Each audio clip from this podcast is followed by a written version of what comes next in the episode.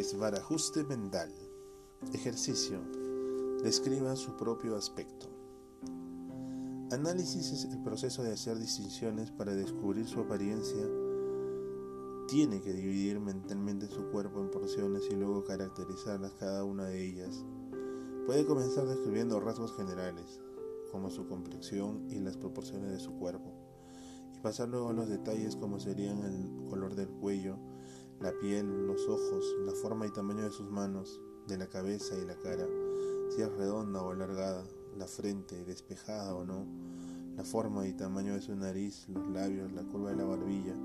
Sin una división ordenada, su descripción no será más que una mezcolanza de rasgos y detalles sin mucha relación entre sí. Lo curioso es que si luego pide a cinco personas que le describan su aspecto, lo más probable es que obtenga cinco descripciones diferentes. Cada uno seguirá su estilo propio para interpretar lo que ve y utilizará sus propias pautas de comparación.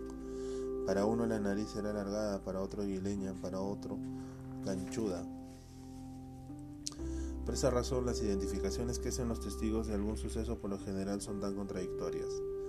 Muchas habilidades, juzgar al ganado, observar aves, cocinar, combinar piedras preciosas, degustar vinos, por ejemplo, se basan en el arte de la clasificación. La mente educada ya sabe qué debe buscar y qué ignorar. Una mente sin capacitación mirará a un árbol y no verá más que un árbol, pero otra dotada de alto discernimiento en el mismo árbol verá la forma de las hojas, el color de la corteza, sus variedades, la proporción de las ramas y hasta identificará especies, edades y salud de los distintos árboles. Surge un problema cuando no, nos mostramos muy activos en nuestra elección de categorías. Podemos caer en la mala costumbre de clasificar de inmediato las cosas según nos gusten o no, sin tratar nunca de ir más allá de nuestras reacciones iniciales. Podemos ver las cosas desde un solo punto de vista, podemos desarrollar opiniones y creencias inamovibles, podemos llegar a pegarnos tanto a nuestras pautas mentales que olvidamos que es nuestra mente la creadora de nuestra experiencia. Cambie de mentalidad y estará reforzando la experiencia. Un buen sistema para ejercitar nuestro poder de análisis consiste en adoptar nuevas categorías para volcar en las observaciones. Eche una mirada a su alrededor y elija un objeto de su habitación. Puede ser una silla, un zapato o una billetera. Mírelo detenidamente y deje filtrar lo que está viendo a través de estas cinco categorías. Origen, material, historia, uso corriente y futuro.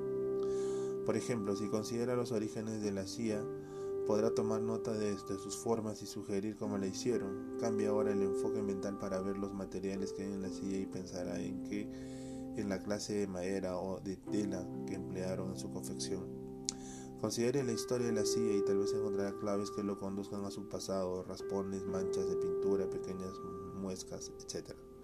Luego piense en el uso de corriente de la silla y quizás se meta en una disquisición filosófica, pensando en los innumerables usos que, le puede, que puede darse a una simple silla, aparte de servir de asiento. Por fin, imagine qué puede estar deparándole el destino a esa silla y busque indicios en el torno acerca de lo que podría pasarle, donarla, hacerla astillas, mandarla al desván, etc. Cuando adquiera alguna práctica verá que hasta las cosas más comunes como una tabla de planchar, sus zapatos viejos, el pavimento, etc., se tornan objetos fascinantes. La categoría que usted establece conducirá sus observaciones y sus observaciones lo estimularán para hallar nuevas categorías en las que podrá canalizar sus percepciones.